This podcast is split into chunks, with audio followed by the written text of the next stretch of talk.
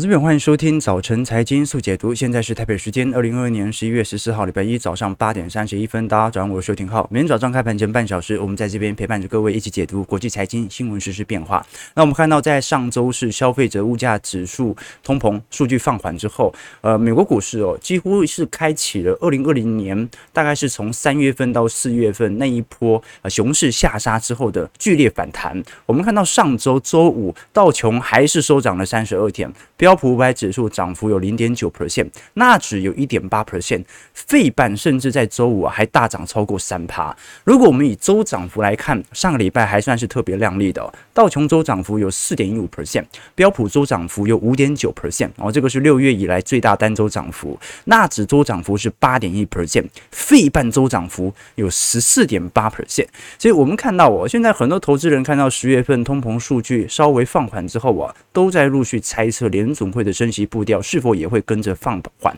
而且寻找联总会本轮在鹰派升息的峰值，也就是大家都在猜了，十二月份点阵图可能不会上移了。但问题是，当时。美国股市在七月份到八月份那一波的反弹，其实跟现在的情绪差不多啊。最终事实证明，当市场一旦乐观，风险情绪再被推升之后啊，最终就会导致核心 CPI 再度的上扬，最终形成联总会主席鲍尔再度必须要放出相对鹰派的谈话。好，所以我们接下来就来观察了。好，现在如果谈市真的就这样一路谈上去，那通膨肯定嗯最后要下滑，那就没办法靠真实的升息效果了。最后通通膨下滑的可能性很有可能只跟机器有关，就是今年太贵了，只要明年物价没有超过今年，那通膨就会自然下行了嘛。但这就要用时间来换取空间了。不过我们如果以今年跌幅来做观察，道琼的年跌幅今年是七点二 percent，标普百指数。跌幅是十六 percent，台股跌幅本来最重到三成，现在跌幅是两成三，纳指跌幅是两成八，那最为弹幅明显的是费半，费半本来本轮年度的跌幅哦是接近四成六，现在跌幅已经回到三成左右了。我们来观察，如果是从十月中旬反弹的效果，费城半导体指数弹势最强，有两成七，道琼弹势也有一成三，标普百指数弹幅一成一，纳指弹幅九个 percent，台北股市弹幅最弱，有六个 percent。不过台北股市因为过去来看哦，相对于纳指和费半的波动度本来就来得比较低，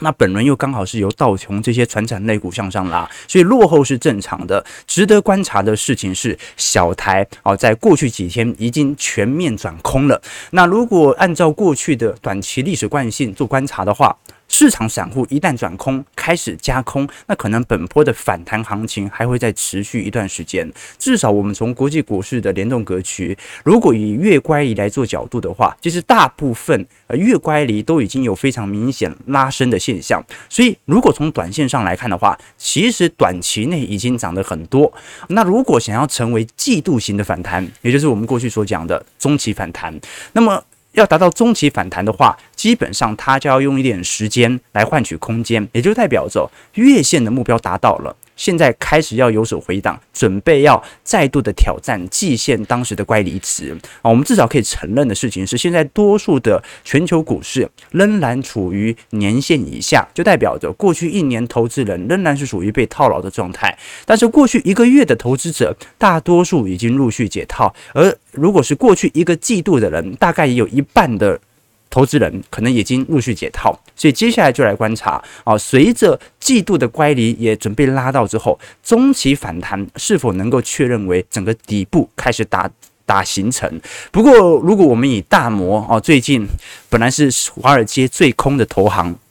大摩里面的分析师叫 Michael J. Wilson 哦，他本来在过去两年呢是对于美国股市最为看空的投资者，但是从今年十月底开始全面的改变对于美国股市看多的想法啊，他本来是极度看空啊，认为标普百指数哦最惨最惨。今年可能会摔到三千一百点，但是在过去两周，它把标普百指数的目标价推升到了四千三百点。哦，虽然没办法创历史新高，可是四千三百点的位阶几乎等于八月份那一波的高点了，等于是标普百指数还有一段距离啊，大概有呃三千三百点到四百点左右的距离可以持续的向上推升。那为什么？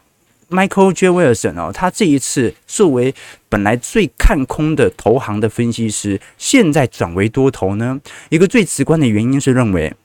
目前美国股市，他认为越来越接近整个技术型的底部，呃，尤其过去的乖离拉大之后，目前出现在第四季中期反弹的几率算是蛮高的啊，因为按照当前的步调，观众朋友，现在 CPI 已经公布了，美国集中选举哦，虽然民主党没有惨败啊，但是民主党至少失掉众议院了吧，对吧？啊，现在民主党参议院拿下来了，所以至少可以承认的一件事情是，短期内那种期中选举所产生的政策的不确定性。已经消失了，大家已经知道未来两年的拜登的财政政策的实施情况。那我们也知道通膨当前的情况。那距离下一次联准会会议哦，还有一个多月的时间。那么大摩是认为这一个多月哦，就是大家所谓的做梦空间。尤其第三季财报开完了啊，几乎开完了，所以。你看台北股市也是啊，全指股都开完了，所以现在就是那种最好炒作、最好针对明年展望哦，遐想的空间。那这一波可能会远远超出原本市场的乐观情绪，好，所以这是当前比较有趣的迹象。我们至少可以承认，在过去一段时间，美国股市有剧烈波动的年份哦，在礼拜四、礼拜五的时候，曾经我们看到嘛，标普百指数单日大涨了五点五 percent。那虽然从历史排名大概还是排在第。十五名左右，可是我们按照过去的经验哦，基本上在未来一年之后收涨的几率。基本上是百分之百了，好，就是说，如果单日波动幅度这么大，就很有类似那种底部爆大量的感觉，所以大摩没办法确定本轮的熊市已经完全结束，但是他预估本波的中期反弹会一路反弹到接近年底左右，到时候再来根据联总会的 FOMC 会议来做观察，而现在就是大家疯狂做梦的时间点。不过我们从这张图表也看得很清楚了，就是当日波动很大的时候哦，也不代表说未来。一个月、三个月或者半年，股市表现一定会很好。比如说，二零零八年哦，当时十月份的时候哦，这美国股市波动很大，那每天都是十趴左右哦。但是我们看到，过了一个月、过了三个月、过了六个月之后啊，美国股市持续的下修的速度也是很快的哦。当然哦，它的这种连跌的速度哦是。加速赶底的过程，那不是一件坏事哦。那个零八年年底加速赶底，到零九年初整个空头就正式结束了，它总比两千年那种缓熊好得多。好，所以这个是呃最近大摩啊史上最空的投行，现在开始有了大转弯的现象。那很多人会说，因为近期大家比较关注的是比特币的问题了。那比特币或者加密货币的问题，我们会在会员资产部位当中来跟各位做一些叙述和观察，在我们宏观报告当中来做一些补充。但是有些人会好奇说，呃，这一波的加密货币的暴跌会不会直接影响到美国股市的表现呢？我认为两者过去来看感觉有一点相关性啊，但是其实真实来看。比特币啊，或者我们讲的加密货币跟标普百指数的相关系数，老实说不高啦。我们看到，在过去一段时间，虽然中长期好像是联动，不过比特币的波动幅度是远远大于标普百指数的。所以在这种状态底下，呃，至少目前就加密货币为止啊，整体的市值和权重占全球股债的水平仍然非常低啊，所以应该不会波及到实体的股票市场啊。不过我们也看到了，刚才说。这一波的反弹，最重要的数据并不是其中选举，最重要的数据是 CPI 的显著放缓。那耶伦在礼拜五的时候啊，特别发了一篇新闻稿。然后这一次，美国财政部长耶伦表示哦，十月份的通膨报告是一个不错的数据，但是不应该过度依赖于单一的数据点。耶伦在访谈的时候特别告诉《纽约时报》记者，核心通膨率远低于预期，但是居住类成本哦仍然算是蛮高的。也就是说，当前我们所看到的核心 CPI 的下滑，它只是稍微松动。这一波松动如果没有掌握好，确保市场的悲观情绪持续发酵在这些核心 CPI 身上，那很容易就会像是七月份、八月份核心 CPI 在下滑之后又再度的上扬了啊。所以耶伦现在。哦呃，已经离开了印度，准备和拜登前往在印尼巴厘岛的 G 团体的呃领导人峰会。到时候我们也知道，拜登会呃这跟。习近平会晤嘛，所以到时候可能会有一些政治上、短线上的干扰。但不管如何，从叶伦的口中就得知，其实官方的态度哦，如果真的要在本轮这季度能够确保通膨完全见顶下弯的话，那最好必须要看到市场上的炒作意愿能够明显的下滑。如果我们从全球的这些呃核心消费者相关的 CPI 的总体数据哦来做一些观察。你像是二手车价格，相对于二零二零年，现在还是涨了五成啊，虽然最近暴跌，但还是涨了五成。天然气价格哦，虽然也是从二月份、三月份开始暴跌，但是也涨了三成七。那像是电力价格两成二啊，食物价格两成，新车价格两成，那么酒精类饮料涨了九个 percent，服饰类也有涨幅有四趴啊，所以不管怎么说啊，至少。接下来的通膨数据哦，我们至少可以承认，那就是其实通膨。就算能够下滑，物价也回不去了啦。好，就算明年通膨是零，好，一百块涨到一百一十块的东西，它明年也不会变一百块，还是一百一十块，只是不会继续增长而已。好，所以这是一个迷思。那另外一项数据是上礼拜五所公布的十一月份密西根大学的消费者信心指数哦，那这个就是好的数据了哦，因为十一月份密西根大学的消费者信心指数啊是显著大跌，从本来五十九点九在十月份下滑到十一月的五十四点七，好，这也比。比市场原本所预估的五十九点五还要来得更低啊！这说明市场的消费信心是全面性的恶化，所以现在很尴尬啦。坏消息就是好消息。大家不消费才是好消息，那意思是全球的人都死光，都完全不消费，股市道琼就会上十万点吗？也不能这么说，它只是一种短期上的呃虚虚缓市场上的这种联准会的紧缩情绪。那最终还是要看联准会的情绪什么时候转弯，才能够带动新一波的股市价格的上涨。我们刚才也提到，因为叶伦这是特别关注的是不要。单独看一个月的 CPI，如果我们从呃整个通膨的总因子来做观察。绿色区块是能源价格，观众已经感觉到很明显了。能源价格所造成的通膨正在非常明显的缩窄。那食品价格，因为粘着性比较高，好，现在大概就是适度的缩窄而已。那服务商品去除掉能源和食品之后啊，其实也在缩窄当中。那唯一还在增长，而且缩减幅度非常缓慢的，其实就是我们看到的蓝色区块，也就是服务部门的价格，也就是我们讲的核心通膨。所以各位可以理解哦，如果我们把 sticky CPI 哦，就是具有粘性的 CPI 来做观察，目前还在高点震荡当中。单一一个月的数据没办法确保通膨能够有显著的下行，而浮动 CPI 啊，也就是我们讲的大宗资产、原物料价格，其实目前整体增长动能趋近于零哦，几乎没有再增长了。哦，所以接下来几项数据我们就来观察，随着美元指数的走皮，那么大宗资产价格会不会再度被拦起，最终形成通膨难以下滑的局面？我们来观察一下这张图表，是美元指数。后面你看美元指数这一波跌幅很猛啊，很凶啊！啊，从最高点一百一十五块一路跌到现在一百零六啊，跌破半年线啊。虽然这一波跌势哦，感觉迟早会有支撑，感觉是一个假跌破啊，因为这一波牛。美元指数牛市涨得太漂亮了哦，但是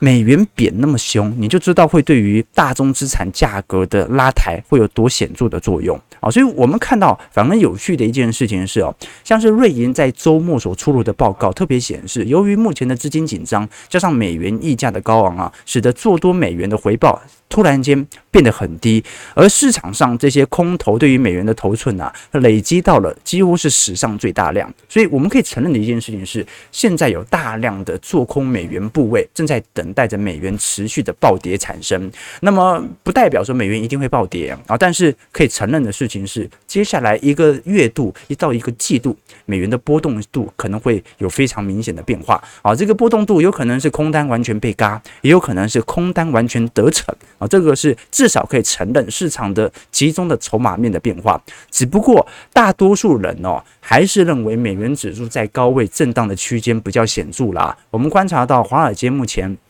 基本上唯一看空美元的，大概也只有大摩和瑞银了。那其他的投行，像是美银、像是小摩、花旗、高盛等等，对于美元指数都认为会维持在高位盘旋一阵子哦。因为如果通膨已经有所下滑啊，那联准会好不容易可以达到它的政策目标，这个时候美元却出现非常显著的下行，那么可能会对于联总会的货币政策形成明显的失败的效果啊。所以最终最终美元保持在升值区间，它是一个前提。那在这个前提。底下看通膨能不能下行，才是一个比较呃市场上比较关注的方向。那最后是其中选举的问题。好，其中选举真是很意外啊！哦，内华达州取得关键胜利了。这一次民主党参议院居然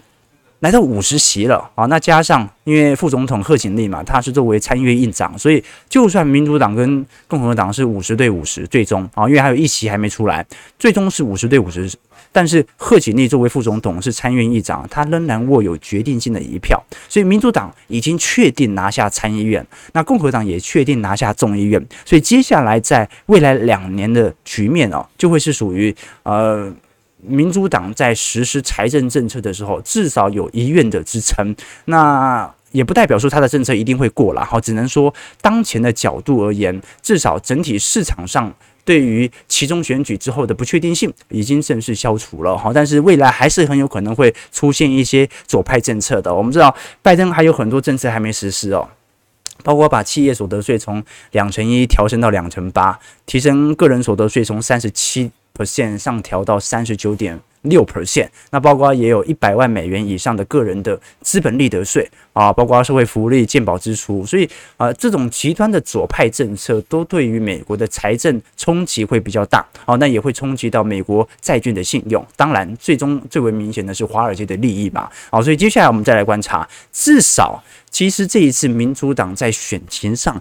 表现的算是非常不错啊，非常不错，就远远比市场预期想象的还要好的非常多。呃，我们过去跟投资朋友分享过，呃，参议院和众议院呢，其实它有很多相同的立法权利哦，但是参议院呢，它有一些特殊权利啊，比如说它像是这个。就允许或者驳斥这个美国总统提名的最高法院的大法官哦，或者下级联邦法院的法官，或者行政机构的重要职权。所以在这种状态底下，参议院呢仍然可以让整个白宫有明显的在政治上的影响力哦。至于众议院哦，不同于参议院的职责哦。比如说，他可以向总统啊，或者向大法官提出弹劾。那所有涉及税收增加的提案，也必须由众议院产生。好，所以接下来反而大家关注的事情就是，只要众议院能够顺势的提出这些增税法案，参院一定过嘛？好，参院这过半了嘛？所以就是众议院接下来才是市场上相对关注的方向。那当然有人说，到底为什么这一次民主党会大胜啊？或者我们讲说共和党哦，本来由预期的。这个大胜变成小胜，其实最为直观的，哦我们看到当前的统计民调。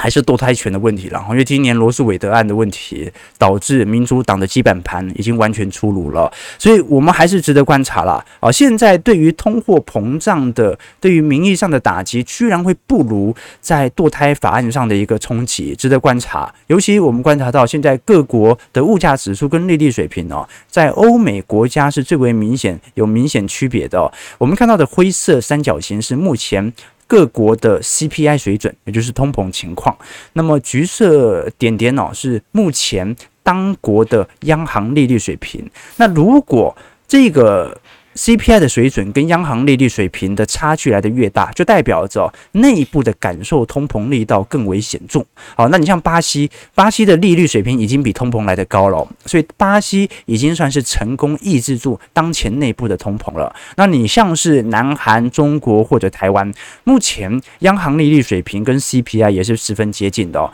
所以目前真正感受到通膨显著效果的，仍然集中在欧美国家。但是有趣的事情就是，明显的这种呃通膨对于名义上的冲击，仍然没有改变名义上的投票的选择，值得大家来多做一些留意。好，我们最终看一下美国股市四大指数表现，道琼小涨三十二点零点一 percent，收在三万三千七百四十七点。这一波道琼已经完全破坏本轮的空头结构了，所以接下来它就是一个领先指标来观察美国股市未来的方向。目前是勉强站回年线了，看一下这一波是真涨破还是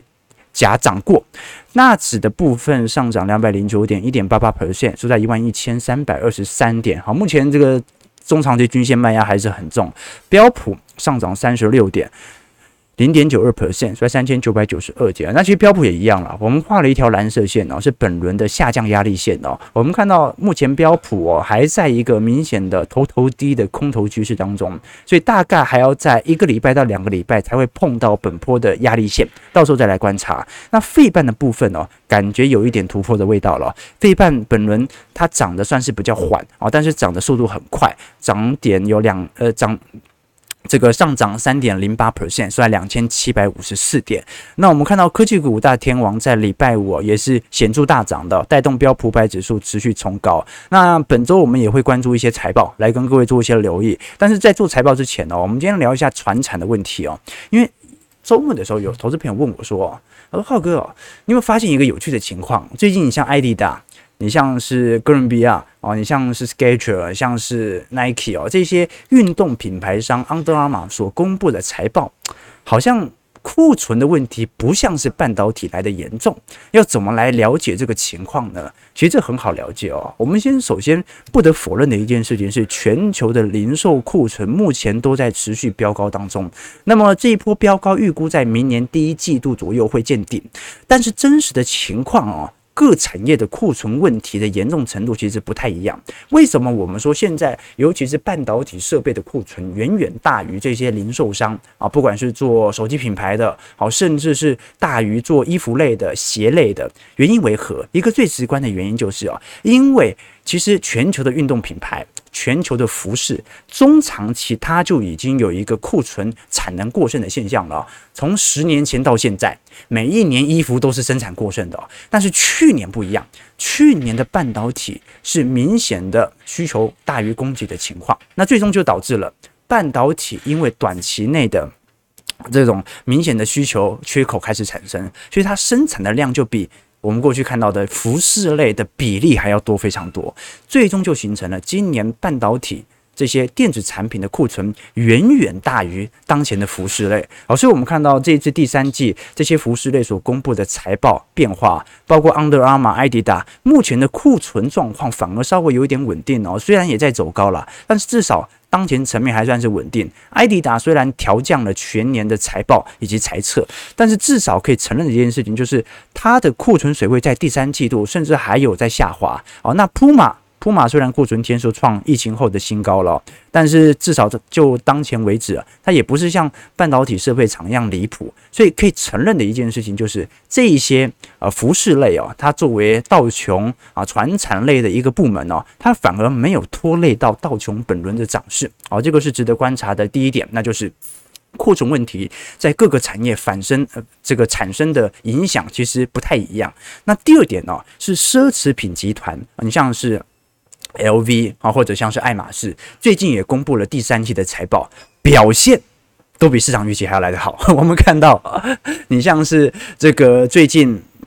这个开云集团、LV 或者爱马仕哦等等财报哦，最近都在创历史新高当中哦。尤其我们看到，呃，开云集团是欧洲非常著名的奢侈品品牌吧，第三季度哦同比增长有二十三 percent。增加了五十一点三七亿欧元哦，那它主要的这个品牌像是 GUCCI，收入有一成八哦，那你像是其他的啊，巴黎世家啊，Burberry、爱马仕等等哦，都在持续的创高当中，所以这些奢侈品哦，在第三季的财报完全的创高，这说明啊，这一波的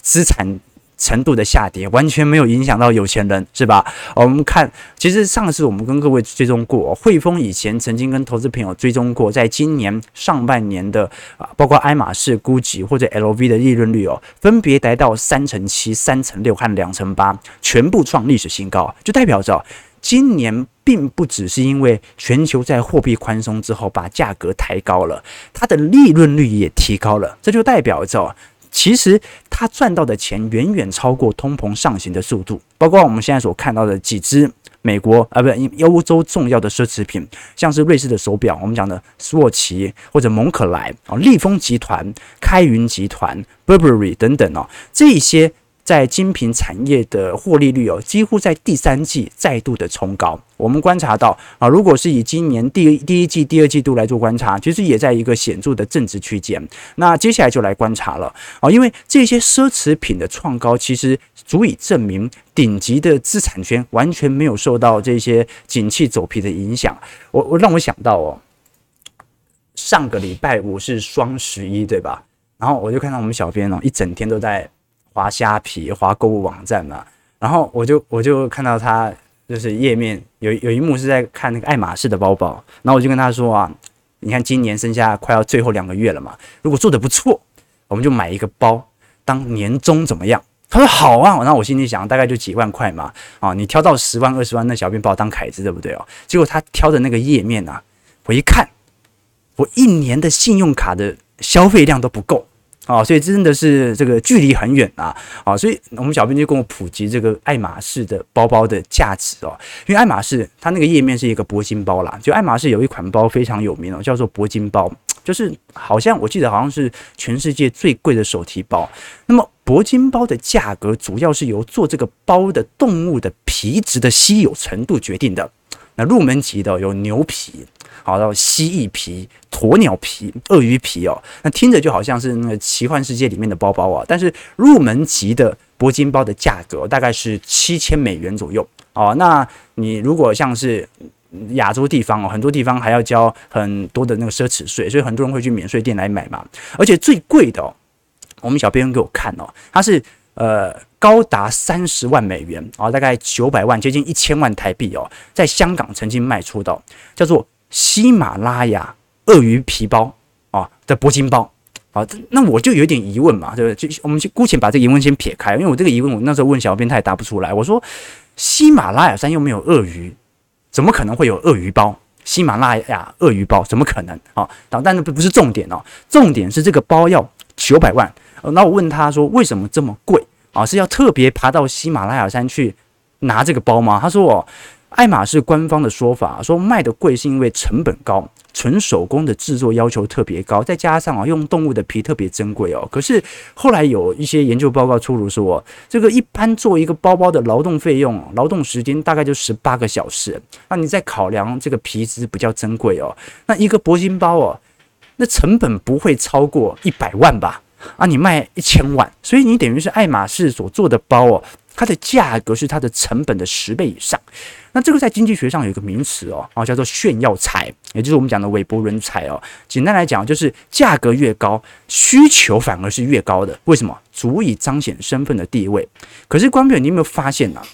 如果你是一般人炫富啊，像大陆不是很多那种土豪吗？很喜欢那种让人一看就是明显的名牌包的包包，比如说 LV 的包包，上面印着 LV 啊，或者那 GUCCI 的皮带嘛，就是。现在很有趣的一个情况就是，我们要怎么把铂金包跟这些炫耀财的包包能够有所做区分呢？他说这个现象啊，一直到近几年才有一种解释哦。他说有钱人分为两种，一种是暴发户啊，那另外一种就是我们讲那种真正的高端人士哦。那暴发户他追求的是要把自己和普通人能够区分开来，证明自己是一个有钱人。啊，但是那种高端的资产阶级哦，他其实不太在乎普通人怎么看他哦，甚至很多亚洲人他其实是比较低调的，他只要在这个阶级的人知道他属于这个阶级就行了，所以这就变成了在奢侈品当中非常有趣的设计理念，就是同一个品牌里面，越是低端产品哦的品牌的名牌，那个商标的 logo 就越明显，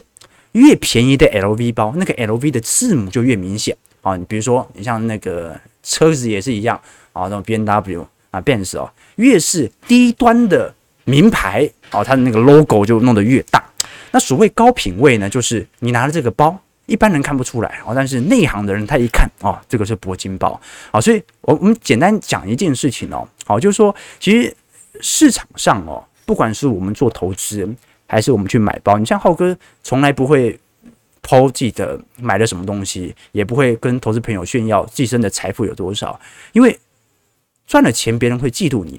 赔了钱，别人会嘲笑你。在投资、在买东西上都是一样。你不要以为你买了一个包，人家会觉得你多有品味哦。多数人心里想的都是凭什么啊？男生看到别人开好的车一样，凭什么？人家长得老婆长得漂亮，你心里想的凭什么？长那么丑，一定是因为有钱哦。所以真实能够获得别人尊敬的，不是财富啊，财富只是一种证明。你要让别人尊敬，你要讲得出东西。要有内涵，啊，所以我们这边做个结尾，就是我要奉劝小编，我们铂金包的购买计划暂时搁置啊，年终奖金我决定哦，要让小编买一堆书，让小编可以认真的念书，提升自己的才华，好不好？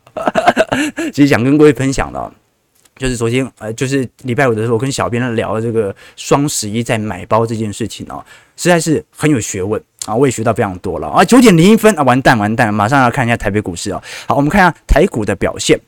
台股我们看到亚洲股市周五是全面飙涨了，好，直接导致外资大买了四百八十八亿哦，这个是史上第六大的涨点，加权指数涨了五百零三点呐，好，甚至外资买了四百八十八亿是史上第三高的买超记录哦。那如果我们观察到整个台北股市的现况，台股其实当前的水位已经站回到季线左右了。那如果以外资买卖超啊，因为礼拜五买的很多啊，足以把整个七月份到现在所有每天的买超金额加重。甚至都不像礼拜五买的这么多。那好处是，至少小台多空比哦，观众朋友，你看礼拜五小台是非常。明显转空的迹象哦哦，那也就是说，这一波如果小台的空单趋势已经成立的话，那这一波的反弹行情应该就要正式开始了。应该不讲正式开始啊，应该就会维持下去。那到时候就来看一下小台在短期内的变化和外资本身在系统单的买盘力道，到底什么时候会稍微有些停歇。至少从台币层面啊，美元暴跌这么多啊，这个台币也开始暴升，收在三十一点四块了，然后接近两个月。两天就涨回来了哦，这真的蛮有趣的哦。可是关平要观察哦，虽然外资买超创历史新高，应该讲。而过去历史前几名，但是外资我观察了一下，在礼拜五或者说过去一整个礼拜买超幅度最多的，反而是零零六三二啊，元大台湾五十反一买了二十六万张啊！哦，所以观众朋友要理解哦，这个外资啊，虽然期货也转多单啊，虽然感觉国际的系统单开始回归，可他买了很多反向型 ETF 啊，啊，所以这对台北股市，我相信。也只是一个系统单的调节而已，并不代表着它对于新兴市场有全面性的看好。我们至少可以承认的一件事情是，台积电啊，最近已经把缺口填完了，站回季线。那接下来就来观察这波缺口能不能完全的守住了啊，值得大家来多做一些留意。好，我们马上来看一下投资朋友的几个提问。